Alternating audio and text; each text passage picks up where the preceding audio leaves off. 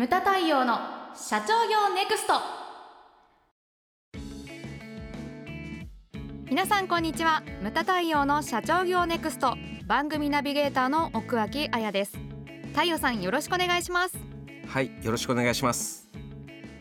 えー、太陽さん今回はですね、はい。ご質問をいただきました。はいありがとうございます。ありがとうございます。では読み上げます、はい。えー、太陽さん、あやさんこんにちは。こんにちは。こんにちはえー毎週欠かさず拝聴しております。いつもありがとうございます、えー、学生時代から音響会を存じ上げております。ありがとうございます。ありがとうございます。学生時代からない意識高い系なんですかね。高いですよね。素晴らしいなかなかいないですよね。はい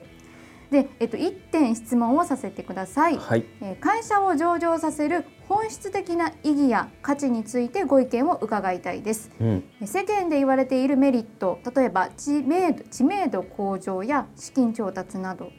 とあとはデメリットといたしましてえ経営の柔軟性コストは頭では理解できるのですが実際のところどうなのでしょうか。はい。えー弊社は年商1億円以下で従業員を雇わずに全て業務委託で経営している小さな会社です。30年以上経営している先輩経営者の方からは無条件に会社を大きくするな身の丈に合った企業経営でも十分に幸せだと訓示を受けることもあり長期的な展望を描く上でまだ軸がなく迷っておりますと。はい。まあ、ぜひ無門塾にお越しくださいと言いたいところではございますが、はい、違いない。はい、うん。40代のサービス業社長の方からいただきました。はいありがとうございます、でこれねそのまんま私が実学の門とかで喋ってる内容ですよねこのメリット、はい。デメリットに関しても、えでそうあのね拡大なんか拡大と肥大は違うとかねなんかそんなようなことも言ってますけれども、まあねこれそう実学の門で喋ってることと、この番組で喋ることっていうのはやっぱりちょっと変えていきたいなっていうのと、その実学の門っていうのはねやはりそのセミナーでやってるわけですから、うん。うんはい。こういったことを話してるわけなんですけれどもこういったその学術的な話だと分かりにくいんですよね。よね。うん、だから、うんあのリラックスして本当、うんうん。頭をねリラックスして考えていただきたいのがその、どんな業種でもね、はい。今1位でもない限り必ずそのライバル会社しかもねその大手でいたりとかね上場してる企業でそのすでにライバルがいたりとか、はい。そういうのが存在するわけですよね。で会社の規模をこう大きくするっていうことは、まあ、単純に考えて最終的にはこう大きくなればなるほどそういったお大企業をはい相手にしなきゃいけないわけじゃないですか。えだからうちのお客様とかを見てるとその狭間が多くないですかう。ん確かに。そうあの、はい大きい会社は大きいんだけれども、もちろん上場してる企業もあります私のねあの仲いい経営者がいる会社も、えー最近東証一部上場しましたありしがとうございます。それからまあねあの先日も市倉先生時代からのお客様が上場されてはい。挨拶に来られたなんていうのもありますけれども、うちのお客様はちょうどその狭間、ええ。海と大地の狭間で、ええバイあのバイストンウェルというところがありましてですね長谷沢君長谷 D ぐらいの世代では知らないか。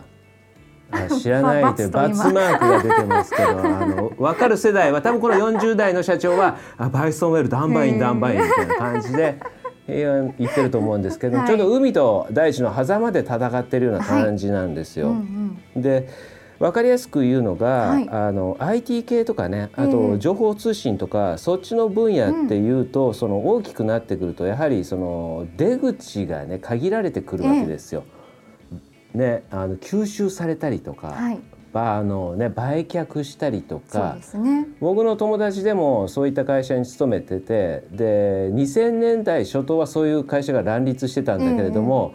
ね、あの会社を辞め例えば A という会社を辞めて B という会社に行った、うん。数年後に A と B が M&A したみたいなで給料下がって終わるみたいな、えそうだからその辞めたら損をする。うーん。再就職をしたら損をするなんて言って嘆いてた人とかもいたわけで,、でまさにこの IT 系情報通信系っていうのはそういうの。でこれっていうのは何でかって言ったら、はい。やっぱりその新しく出てきた分野なんですよね。はい。こういう、えー、と系統っていうのは特にそういうふうな特徴が、えー見られます。でこの方なんですけれども自分の自社のね、はい、あのやられてることがその分野でパイオニアだというのであれば上場っていうのを目指すのもありだというふうに思うんですよ。でうちのお客さんの大半が、はい、なぜその海と大地の狭間にいるかって言ったら、うん、そこがやはり一番面白いからなんですよね。なるほど。その例えばえっとね30億ぐらいかな、うん、そこら辺の規模というのが多分一番その自由にできるお金。何をするにしても自由にできるお金があると。はい、うん、で、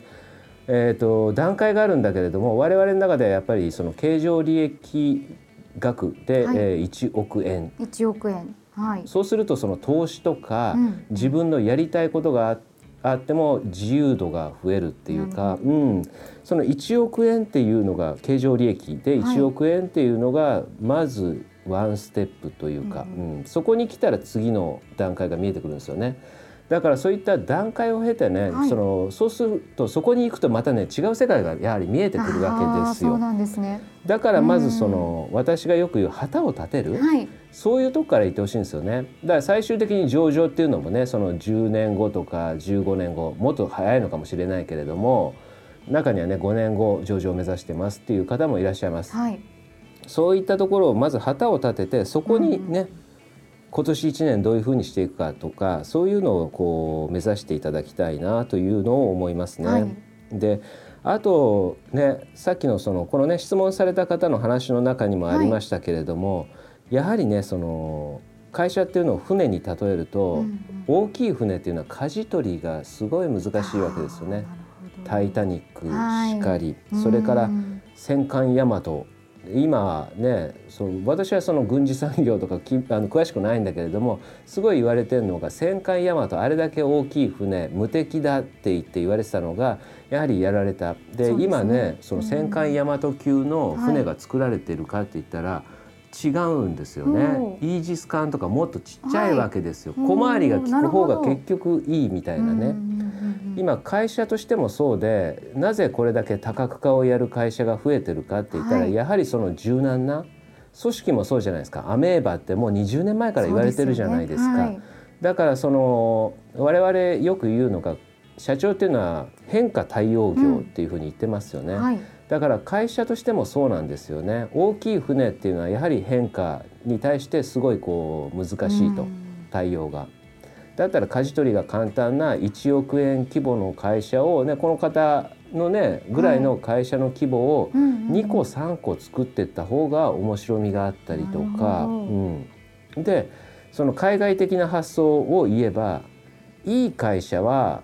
売っちゃうとかね。ある程度目処が来て、はい、いい会社は売っちゃう。もっといい会社は自分の手元に残すとかね、うんうんうんでそういったものも出てくるわけですよね。だから単に上場を目指すだけがそのね目標っていうわけでもないんですよね。確かに。そう目標っていうのはいろんな考え方があってね、はい、だからこのねアドバイスされた方は無条件にね会社を大きくするなとか身の丈に合った企業経営ってこれは私も言うことですけれどもね、